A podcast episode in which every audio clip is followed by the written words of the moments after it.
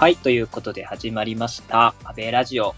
水曜日の12時15分から毎週お送りをしております。えー気になるニュース、社会で起こる様々なことについて、今日もゆるくおしゃべりしていければと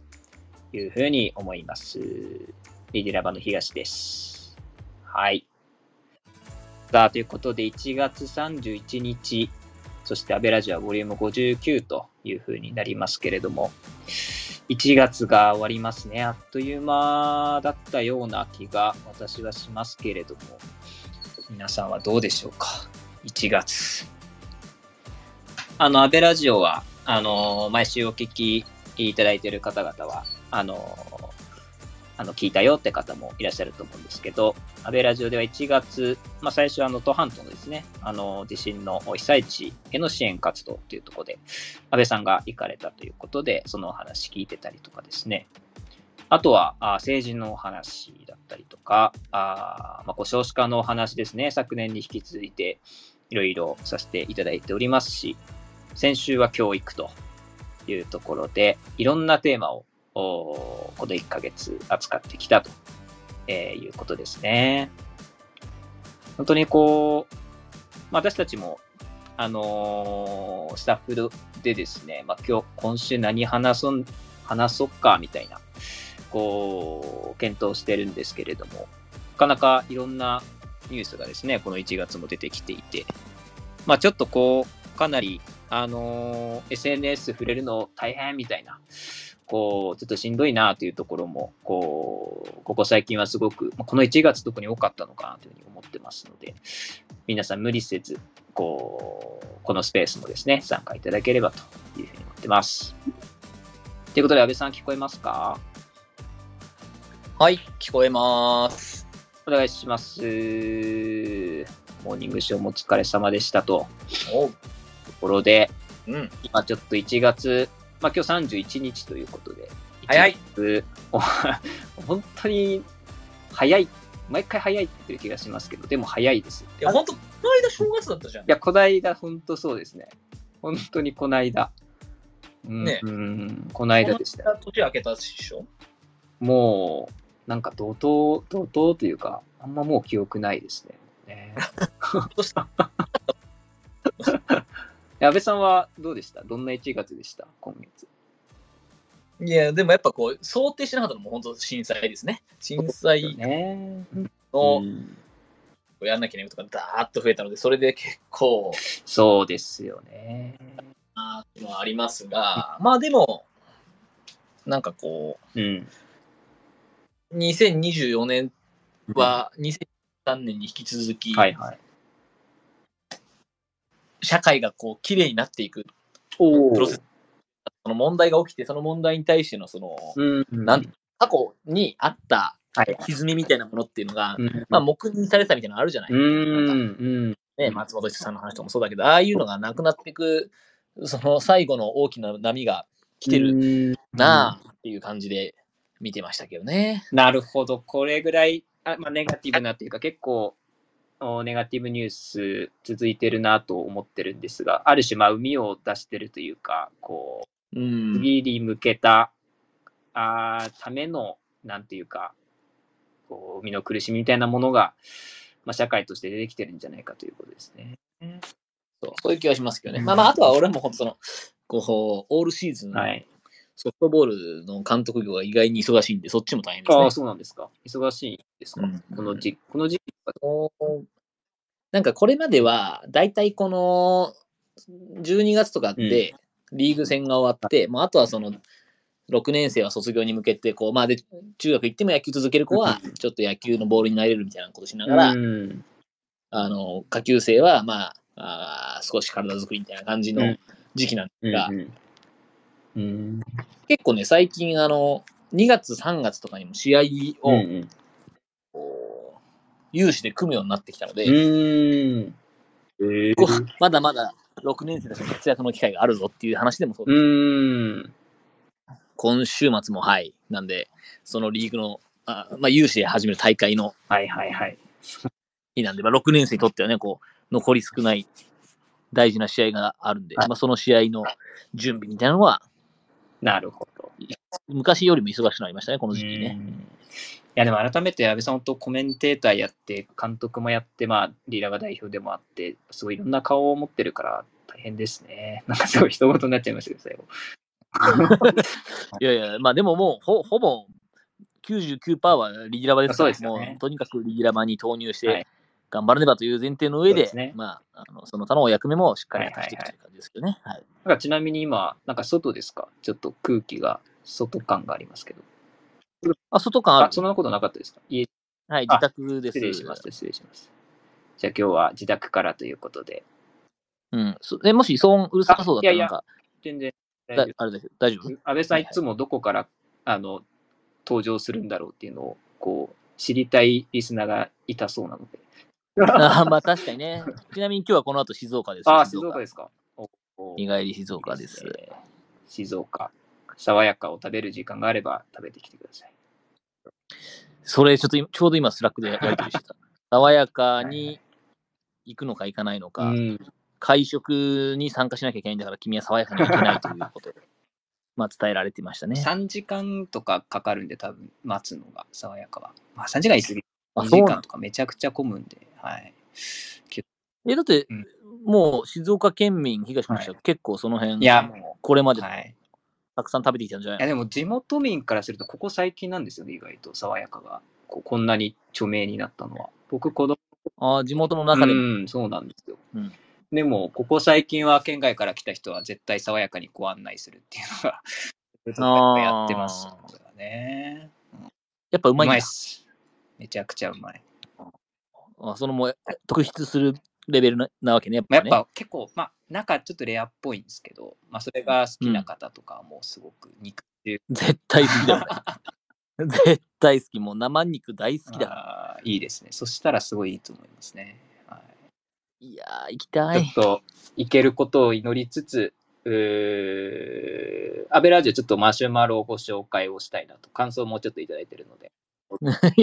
もう、この、なんとか爽やか議論から離れようとしてるじゃない。次は強引でしたが、ちょっと長くなり、う。ん今のつなぎは強引やろと思ったけど、まあまあ、はい、どうぞ。長くなりそうでしたね。はい、うん、すいません。先週、教育テーマでですね、あのドラゴン桜プロジェクトのお話聞いたんですが、安倍さんのお話、面白く聞けましたと。えー本当に受験勉強は避けて通らないし、お金はかかります。安倍さんの言う通り、根本的解決は公教育の充実しかないと思いますと。また、あ学校教育の話や職種化のお話、楽しみにしていますというところで、ちょっと短く紹介させていただいたんですが、先週のご感想でございました。うん。他にもメッセージいただいておりますけれども、ちょっとこの冒頭の時間で可能な範囲で紹介していきたいというふうに思っております。はい。ということで、えー今日は教育のテーマということでですね、えーシリーズジェンダー問題、女性活躍どう実現していくというテーマを設定させていただきましたと。で、あの、きっかけとなるちょっとニュースがありましてですね、あの、昨日の報道ですかね、あの、麻生氏がですね、あの、上川氏の容姿について言及しましたというですね、ちょっとまニュースがありまして、自民党の麻生さんがですね、えーまあ、そんなに美しい方とは言わんけれども、とかですね、えー上川さん、に対してですね、こう、なんていうか、まあ、上村さんと言葉間違えたりとか、こう女性が日本の外務、大臣になった例は過去ないよとかですね、ま、ちょっとそんな発言を上川さん、あまあ、引き合いというか、まあ、に関して、まあ、発言されたということに対して、まあ、いろいろ女性軽視ではないかというお話とかですね、こう、バイアスの話とか、もう差別の話とかですね、まあ非常に批判が寄せられていると。だからこれを見て、まず、いや、ちょっと、ちょっとなぁと思ったのが一点とですね、こう結構政治の世界、かなり女性活躍必要と言われているけれども、例えば議員の割合が非常に男性と比べると低いであったりとか、まあ、安倍ラジオでも話してきたと思うんですけど、そういったところもあるので、まあ、なんでこういうまあ発言が出てしまうんだろうとかですね、こう、じゃあ、まあ、政治の世界はじめ女性活躍していく、それを実現していく社会のためには何が必要なのかというのを話したいなと思ったのが今日でございますと。安倍さん、どどうですか、はい。まず、あの、麻生さんの発言受けて、ちょっといや、もうまずもクソもなくてもうダメでしょ、あんなんて話で、まず大前提としてね。はいはい。その、いや、さ、それは自分の党のね、うん。方ですよ、その田中真紀子さんにしても、川口さんかな、川口のり子さんかな、はいはいはい。にして、ちょっとこれ、うん、名前が確実かわかんないですけど、まあね、あの、すでに女性の外務大臣、お二人いらっしゃいますから、うん。うんそこを忘れちゃったのみたいな話もそうですし、すね。まあなんかあの、本当に、いいわざわざ触れなくていい容姿の話とかさ、うん。こうやってるあたりがもう、その完全にアウトなわけですよ、ポリコレ的にね、そうですね。でも、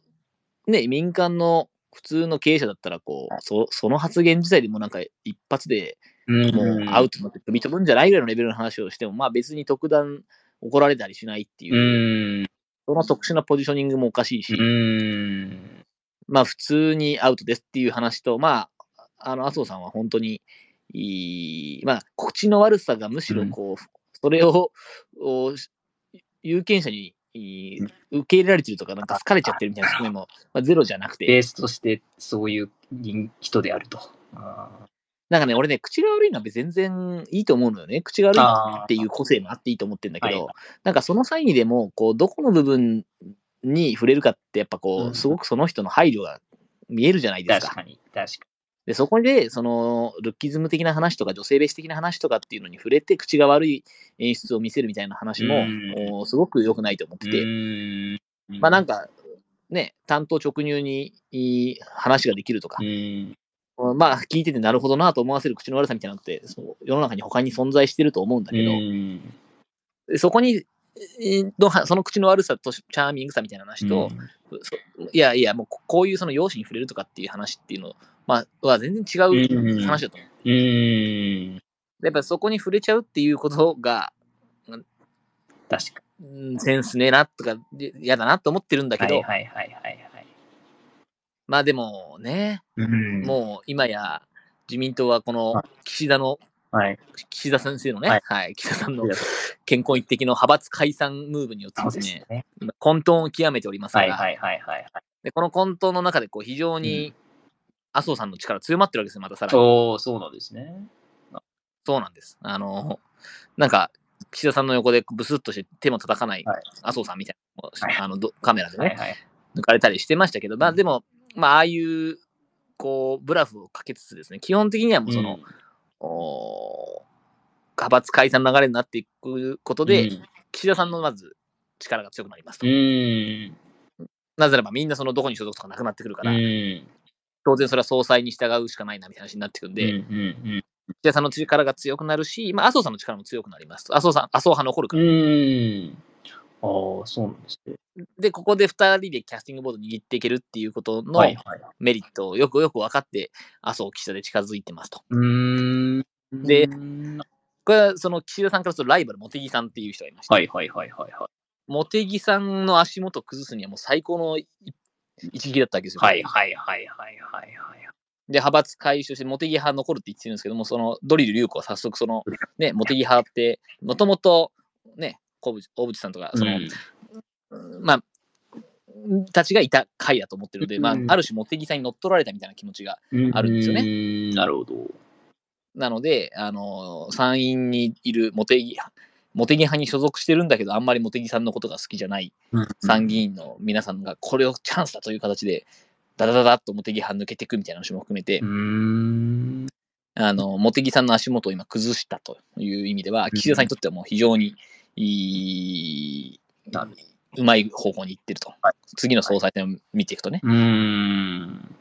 で、麻生さんからすると、まあそのあ、そういう状況になってる中で、まあ、やっぱり一番キャスティングボード握れてると、岸田さんも握ってるし、麻生派がいるんで票も握ってると、その総裁選のね。うんうんうん。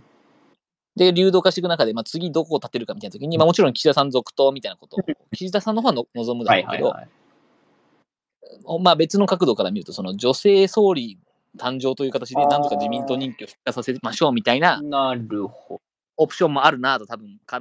彼は思っていて、はいはいはいはい。その中で上川さんに触れてるわけですよ。こういう文脈なんですね。まあ、まあ、そういう力学はあの背景にはありますね。で、そういう背景があると、はいはいはい。上川さんとしても、いや、正直な話ね、なんかそのよ余計なルッキズムの話にも触れているのとかさ、うん本当はピシャッと言った方がいいんですうけど、ん。まあ、とにかく、いや、ここは、まあ、麻生さんと仲良くしといた方がいいよねって話にはなるじゃない、本人的にもね。まあ確かにな。はいはいはいはいはい。まあ、自分自身がその総裁や総理になっていくっていう道を開くときのそのキーマン中のキーマンになるわうけですから。ーん。まあ、みたいなのもあって、結構そのううまく受け流すぐらいな感じで終わっちゃってるのも良くないなと思ったけどね、俺はね。確かに、どんな声もありがたくいただくって返したみたいですしね。まあね、なんか受け流しちゃ受け流しなんですけうど、ーん。まあでもやっぱそのルッキズムとかダメだよねとか女性蔑視があるならそれは適切じゃないですよね。ただ評価してもらってることは嬉しいですって本人が言えばいいだけじゃない。さっきのその明確な線引きっていうのはこっちはアウトだけどっていうのを。そうそうそうそうそうそうそう。っていうことの方がむしろその次のなんかリーダーとかね日本社会のリーダーとして正しい振る舞いだと個人的には思うし、はい、それぐらいのこう度量の広さ見せつけてほしかったんですけど。うーんなるほど。っていう意味では、なんかこう、うん、上川さんももう少し頑張ってほしかったなっていう気持ちはありますが、うんまあまあ、何にしても悪いのは麻生さんなんで、その発言内容はいはいはいはいはい。ダメですってなるほど話です。ね。いや、上川さんもなんかすごく、こう、ここまでの経歴すごい方なんですね。私も調べて思ってましたけど。まあ、本当にすごく優秀なうん方っていうのと、まあ、有名なのはやっぱこう、かなりの数の死刑執行を法務大臣の時にされてまして、はいはいはいはい。SP がめちゃくちゃ多いっていうので有名ですね。あ、そうなんですね。いや、まあ、それはもうそうでしょ。その、おオウムの朝原翔子とかね、もうあの死刑執行した本人ですから、へえ。当然それにはその、おそれにこう抵抗するとか。一矢報いろうとするような信者がもしかしたらまだいるかもしれないっていう観点で見てうも。まあ、しっかり守らなきゃっていう意味で SP がすごく多くて、警察はあの全力で守ってるという人なんですけど。まあ、総理にもしなったらもうすごくさらに SP の数増えるでしょうねう。わそうで普通の SP に比べても、うん、うん。普通の総理に比べてもね。いやー、なるほど。結構この上川さんのこう女性代表みたいなところですね、相当のおとこの文脈っていうのは結構記事見ただけだと分からなかったので、なるほどなと思いつつ、こうそう考えると、こう今日の本題であるその女性活躍のお話にすごいつながってくるなと思ってましてですね、こう上川さんはじめ、えーその女性のリーダーですとか、こう、担い手みたいなのを増やしていくっていうときに、こう今、ジェンダーギャップ指数みたいなのを見ると、日本は国際的に見て政治と経済とかがやっぱすごく低いと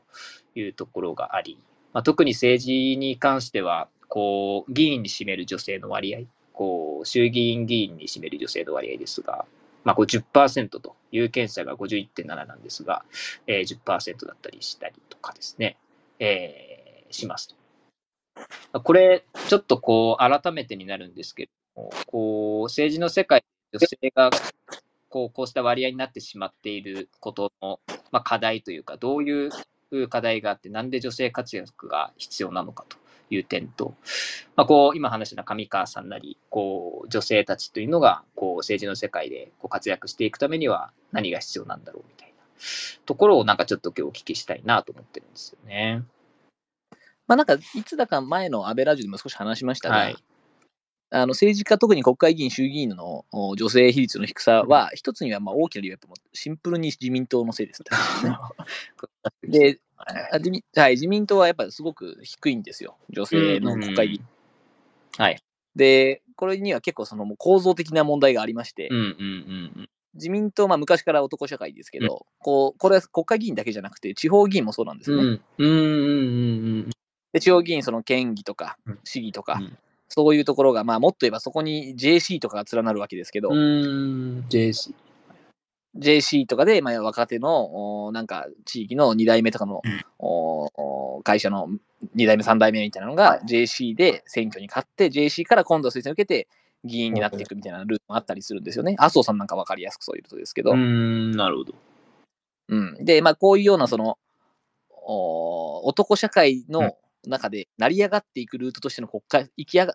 先の国会議員みたいな、あある種のトーナメント戦みたいな、そういう仕組みっていうのは自民党が強く作ってきた体制なんですよ、地方を特中心にね。はいはいはいはい。こうすると何が起こるかっていうと、うんその特に自民党が強いところのこう自民党公認っていう印をもらうのが、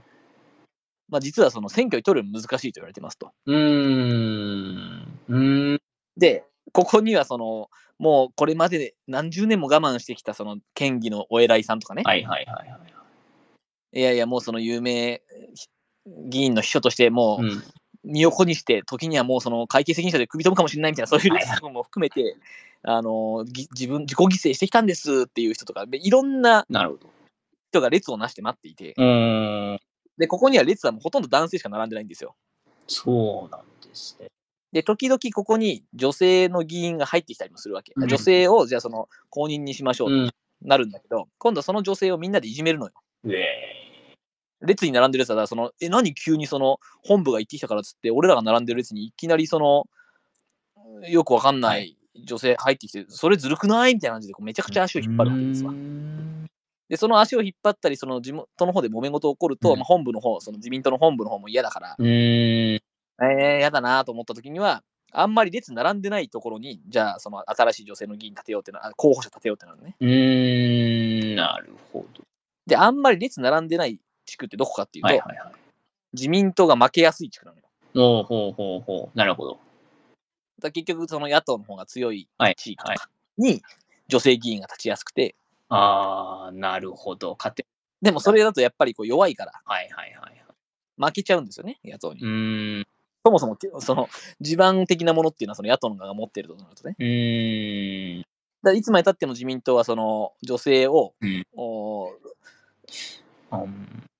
議員としてその乗せていけないっていう話があって、うーん。で地方議員とか県議とかとさ、まあ、田舎行ける子という子供なんつうかな、まあ、まだまだセクハラみたいなの残ってるし、すごく。ああ、なるほど。で票腹、俺は票入れてやってんだから、ちゃんとお前握手しろみたいな感じの、なんかちょっと若干その、うん票と言いながらほぼセクハラみたいなのもあるわけうんうんうですよ。んで、しかも長くやることが価値みたいになっちゃってて、ああ、なる長くやることが価値になると、やっぱ子育てがあるとかね、はい。ライフイベントがあるタイミングで長くやれない時が来たりするじゃうない。ーん。で政治家ってその、なんですか、とにかく時間労働が求められるので、うん。365日24時間ずっといろんなところに回ってると勝ちやすいっていう職業になっちゃってて、なるほどね。あらゆるお祭りに行ってですね、焼きそばを食い尽くすわけですよ。はいはいはいはい。それがもうお仕事。うーん。もうとにかくいろんな飲み会ってお酌するみたいなね、そうそういうことをずっとやらなきゃいけなうくて、ーん。まあそれ自体が本当正しくないんですけど、現状そうなっているがゆえに、はいはいはい。女性が長くこの議員をや続けていき、うん国会議員にこう、ステップアップしてくるみたいなパターンってのはなかなか難しいわけですね。うーん、なるほどね。でそうなってくると結局その政策が得意な女性議員みたいな人は特殊に自民党とかも取り入れていくわけですよ。うんうんうんだけどまあその地元周りからしっかり信託を重ねてきて、うん受けて重ねてきた議員がすごく女性で多いかというとそういうわけでもなくて、うん。まあ、みたいな観点で見ても自民党の中でのその男女のジェンダーバランスっていうのは結構一言では言い表せない難しさがあってなるほどね。でこれはシンプルにあの野党が取ると女性比率が上がるんではいはいはい。ああ、なるほど。あのそんな今言ったようなこう強固な男性が常に上がってくるっていう仕組みじゃないのよね野党はう。んまあ、そこまでシステマティックじゃないっていう意味でもあるんだけうど。だったりするんで、まあ、相対的には野党を選んだ方が女性が国会議員の中で割合増えやすいっていうのはあるはありますね。なるほどちなみでこれ、はいうん、公認取っちゃうまでが本当難しくて、普通に選挙戦で戦うんであれば、条件が一緒であれば、今だとむしろ女性の方が通りやすいっていうのはにデータでもあるんだけど、ええそうなんですね。その公認取るまでがもう本当大変っていうね、自民党の場合は。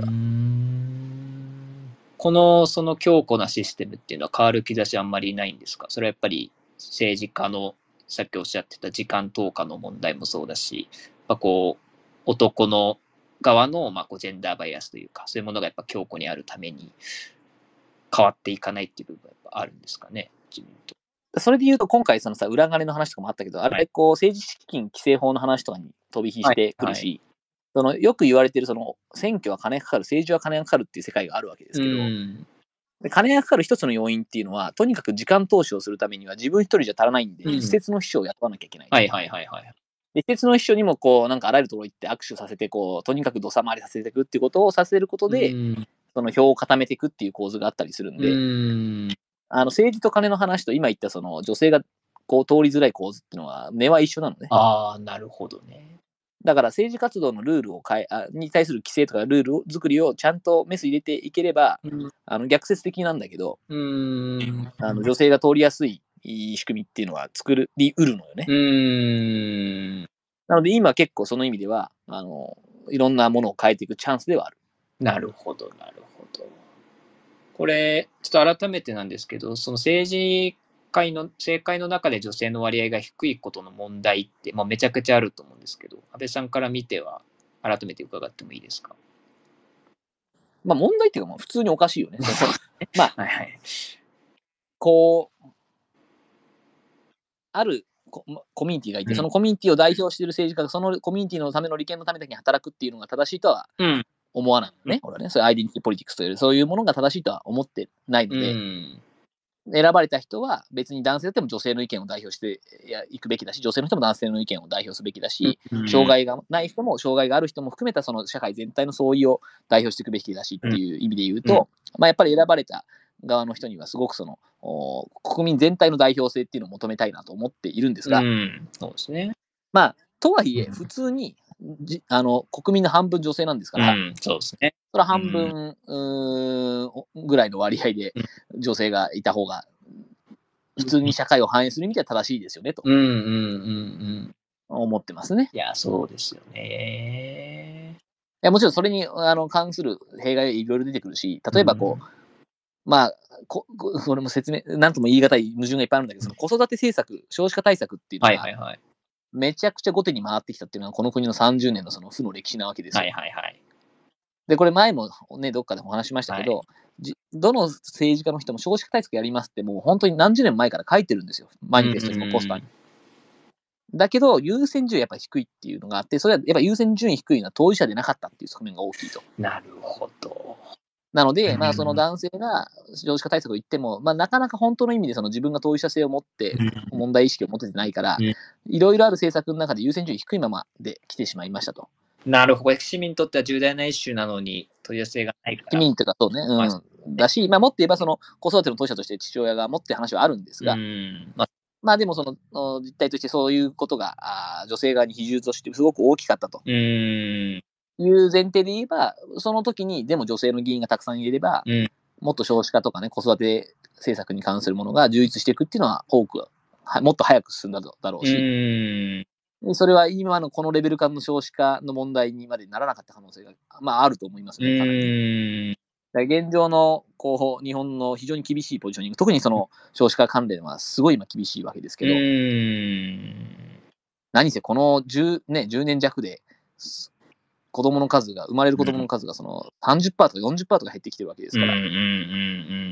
もうそこ抜けちゃってて、やべえ、本当やべえって感じなんだけど。まあまあ、こういうのってのは部分的に防げた可能性がありますね。その女性議員が古くから活躍していく中で打てた手があるのであればね。うーん、なるほど、なるほど。なんかそのあたりをこう、ちゃんと、だから女性活躍が必要なんだと、こう、旗を掲げて、こうやっていこうっていう動き、まあ、あるとは思うんですけれども、なんかこう、なかなか政治の世界だと見え、外からは見てると、なんか、動いてんのかなって不安になっちゃうこと結構多いですね。まあ、今回の。いや、全全然なってないですよね。政治家の世界でそういう動き、できてるかって全然できてないうし、ん。で、もってるそのやっぱ、女性活躍っていう言葉もそのアファーマティブアクションとしてね、考えてみたら、もちろんあると思うんだが、はいはいはい。まあ別に女性も男性も活躍すべきだし、社会としては、ねそれは。そうですね。なんかある時にその女性のならではの視点を取り入れて、みたいな、そういうニュアンスが出てきちゃうじゃん、女性活躍とかこれすごく僕も懸念というか、なんでそんそういうことだっけってよく思いますね。女性の伸びやかさとか、なんかこう、コミュニケーション力みたいな、なんか、あったりするんですけど、そうじゃないんじゃないかなと思うことよくありますね。まあなんか、その女性ならではの視点でみたいな話ってすげえおかしくて、別にその女性ならではの視点がないというふうに言ってるわけじゃなくて、はいはい。その、そういう意味合いで活躍の範囲をあえて限定的にする意味は分かんないでしょうと。普通にその社会人として皆さん活躍する場所があって、活躍できる機会が提供されるべきはいだし、そこにその、なんか女性ならではの視点が必要だよねとか言ったら、え、じゃあほその女性ならではの視点以外のところで議論しちゃいけないのみたいな話になるじゃん。うーん、確かに確かに確かに。でそれもおかしいじゃん。女性という役と全範囲的にね、こはいはいはい。う、議議論してほしいし、全範囲的に関わってほしいわけですから、うーん。女性ならではの視点からの活躍みたいな話っていうのは、本来的にはむしろその女性の活躍の幅を狭めるっていういなるほどね。側面があると思うので、まあ、ああいう言葉遣いとかはすごく不適切だなと個人的には思うわけですね。うんうんうんうんうんうんで、一方でやっぱ、うんススタートラインとして、その社会の例えば20年前、30年前もそうですけど、スタートラインとして、うん。うんこう、例えば所得の面とかで女性が不利があるとかっていうのが実際にあるわけで、そこには何かしらのアファーマティブなアクションがあっていいと思うんですけど、うーん。とまず思いますね。いやー、なるほど、なるとかね、まあ、例えばそほど。の、うん正規非正規の割合みたいな話も、はいはい。すごく女性に偏ってるわけですよ、非正規って。若者女性に偏ってるんですけど。うんうんうんうんで、女性のし、だこの十何ね年、特にその安倍政権の時に、はいはいはい。アベノミクスとかっていう話の一つに、こう、ウーマノミクス的なものがありまして、うんうんうん。女性の労働参加をどんどん高めようという動きがあったわけですね。はいはいはい。なるほど。でこれ、すごい実際高まったんですよな。400万人うんが労働市場に新しく参加してきていて。はいはいはいはい。だから今もともみんな共働きって共働きじゃないですか、どこも。うーん、そうです。なんですけど、ただ、この新しく市場参加してる人のほとんどがそのうん非正規なんですよね。うーん。で、別に正規非正規が悪いっていうよりは、その、うん今は非正規っていう枠組みがすごく不利な枠組みになってしまってるので、うんうんうん別にその非正規であっても、そのうん正規と同じぐらいに保護されてる、ないしは正規の人も非正規と同じぐらいに保護されてないとはいはいはい。いう状態を作れれば、別にそこはどちらでもよろしいんですけど、なるほどなるほど。現状で言うとやっぱ女性が労働参加してるんだが、労働参加した場所っていうのは、うん。損な場所ですと。うーん。非正規というのが現状では非常に不利な場所に置かれてるんでね、はいはいはいはいはい。みたいなのは、おお、なんかこうちょっと欺瞞に満ちてねえかと確かに。思っちゃうとこありますけどね。このあたり、今、こう政治の世界か、まあ、経済の世界、いろいろ含めての女性活躍の、女性活躍というか、まあ、こう取り巻く課題のお話、入っていったなと思うんですけど、こう考えると、今の正規正規の働き方もそうですし、その背景にある、こうやっぱりその背景にはこう介護だったり育児だったりとかっていうのをまだ女性がすごくやっているっていう側面があったりとかこうここまで話してきたようなバイアスがあったりとかこう無意識の偏見があったりとかこうっていうところが非常に複雑に環境としてもそうだしこう男性側の意識としてもこうあったりいろんなものが絡まり合ってるからなかなか難しいって側面があるのかなと思った時になんかどっから手をつければいいんだろうっていうふうにちょっと思ったりもしますね。まあでも、やっぱり今ある社会課題もさ、結構な割合で、もともとその女性が関わることが面的に多かったものっていう領域が多いわけですよね。あ教師科もそうだし、はいまあ、介護もそうだし、あ、はいはいさっき申し上げたようにね、非正規の話もありますと。はい。働く、労働参加の問題ね。うん。こういう問題も結局その社会問題的目線で見ていくと、うん。こう、女性の側の人が当事者性も持って、まあ、うんあの、完全なるアイデンティティポリティクスになっちゃいけないんだけど、うん。うん。とはいえ、その女性であるというだけじゃなくて、非正規であるとか、うん。うん、子育てで大変だとか、うん。うん。うん。介護で大変だとか、まあそういうその問題のうん近いところにいる人が、うん。票をたくさん持って議員として社会を代表してれば、その分だけその問題に対するこう解決の優先順位が高まってくるんだよね。はいはいはいはい。という意味では、やっぱこう、女性議員増やすっていうのは、ほ本当にいい社会全体を変えていくにおいては、超大事、超大事だし、そこしかないぐらいのレベルだと思うので、さっきおっしゃってた少子化対策の遅れが、その当事者の女性がこう政界にあ上がってこなかったというか、一種にならなかったっていうところのお話と同じように、今現代そる社会の課題っていうのをこう持ってるのが、まあ、特にこう、まああえて言うとというか、あの相対的に言うと女性のそう、べき論としてはそれは男女ですからね、フラットにやるべきなんだけど、まあ実際女性がそのかかってる人が多いっていう話のものっていうのがありまして、で、こういうものに関してはやっぱり、いい女性の人が議員でこう代表する人数が増えれば増えるだけはいはい。変わりやすくなってくるところだなと。いやー、なるほどな。なるほど、なるほど。これだから、まあそうですね。徐々に、だいぶ長い年月かけて変わっていくものなんですかね、この女性議員の比率っていうのは。いえいえ、だからもうシンプルにあの、野党に変われば結構変わります。なるほど。いや、なんか、そうですね。まあまあ、そうか、そうか。手段これ、それそう、だからもう、シンプルに野党がやったらって感じなんですけど、これまた難しいところがですね、はいはいはい。例えば維新とかね、はいはいはいはい。石井例えば立憲民主とかね、うん。あんまりなんかこう上の方に女性いないなって感じもするじゃん、一方で。かにな確そかに。の比率で言うと女性の比率、自民党より高いんですよ、立立民なんか特にね、候補者とかだとね。うん。なんですけど、やっぱなんか上の方に行ってねえな、みたいなところもあってですね、確かに。うんこの辺の課題感じますよね。とかまあ最近だとね、あの共産党がはいはいはい。そうですね。ね、あの女性の方がね、新しく、あれ代表になったんだよね、確かね。代表です。田村はい。うんそうですね。でね、少し話題になりましたけど、まあ、あああの件はあの件でちょっとなんかちょっとなんか別な。代表挨拶がすごいこう、古き良きみ共産党の言葉遣いみたいな感じでこいいですね。う、早速内毛場について言及して、こう大変盛り上がってましたけど、うんなるほどね。まあ、なやっぱこう、口頭の中でも、女性の代表だとか、主要な役職に、党の方だよね。党の方の主要な役職に女性がついてる、うんうんところが増えるっていうのはあるといいなと思いますけどね。だ幹事長とかね、うん人事をやっぱ差配するところに女性の議員がつくとすごいいいと思ってて、そうですね。立民とかもね、まあ、代表もそうだし、幹事長もそうだけど、まあ、そういううアプローチあるんじゃないかなとかうん思いますけどね。本当はね、やった方がいいと思うけど。結構確かにその人事権を持つ人のポジションに女性がいるかどうか結構大事な気がしますよね。大事大事。あの、まあ、政治なんてほとんどポストだから。うーん。配れるのって、その権力の配分イコールポストの配分だから、うんうん。まあ、あとは金の配分なんだけど、金はもうやっちゃダメだよって話なんだし、まあもうそう、金はなんか別にじ幹事長とかななくても若干配る人いるんですけど、まあそれは一回置いといて、うん。あの、まあ、ポストを配れるポジション。はいはいはい。それはまあ、多くは幹事長ですから、うん。こういうところに女性が入ってる政党があったら、そこは褒めていいと思いますけどね。うん。いやー、なるほどな。ありがとうございます。ちょっと時間も迫ってきましたが、なんか自分にできることなんだろうっていうのもちょっと考えつつ聞いてたんですけど、まあ、一つやっぱ投票なんですかね。投票。まあそうです。あの、悩んだら、とりあえず女性か若者に投票。いう話。でも、ちなみにこれ、必ずそうしようってわけじゃなくて、もうしっかり内容面見てて、この人が一番いいなというふうな人が男性候補者の中でいましたとか、まあ。中高年の中でいらっしゃいましたというのであれば、それは全然よろしいと思うんですけど、まあ、悩んだらね、その偏りを正すって意味では、こう、お女性や若者に対しての票がいっぱい入るといいなとは思ってますね。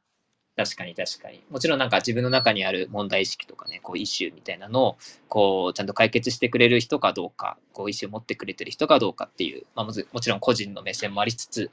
ただ、こうた、確かにここまでお話聞いてると、そういう頑丈な仕組みがあったり、環境があるとすると、こう、女性を増やすっていう視点で、ちょっと投票のやり方というか考え方みたいなのも、なんかこれから、ちょっと考え、まあ、これまでも考えてきたつもりではありますが、ちょっと考えていきたいなと。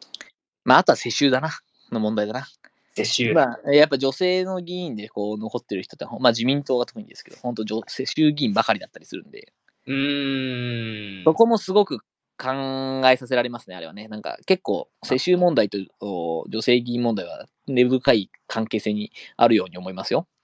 確かに、確かに。なんかね、謎にね、世襲の議員だと女性議員でも担げるかなみたいな感じの謎の空気感あるんですよ。おー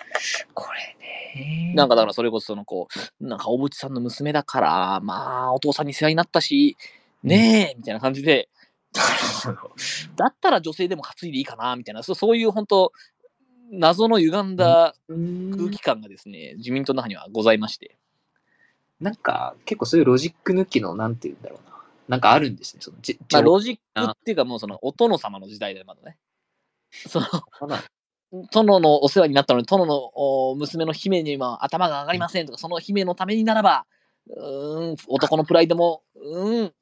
抑え込むぞみたいな話だって、はいはいはいはいはい。なんかね、それはいつの時代だよって感じするじゃない、正直。しますね。します。うんけどなんかちょっとあんのよ、その雰囲気。中のやつがやっぱ外から見るとわかんないんで、興味深いですね。まあ、もちろん安倍さんの見方というか見立てであそうね、あくまで俺の意見ですから、あの、事実かどうかわかりませんけど、まあ、うん私が見てる感じ、そういう雰囲気、確かにあると思いますし、多分関係者とかに聞いたら、あるよねってみんな言うと思いますけどね。なるほどね。いや、ありがとうございます。ということで、あのちなみに、安倍さん、さっきもツイートされてましたが、リデラバとしてもね、その女性か活躍というか、女性人材のお話、山形市のお話とかツイートされてましたけど、こう、リバとしても取り組んでいきたいところでありますねと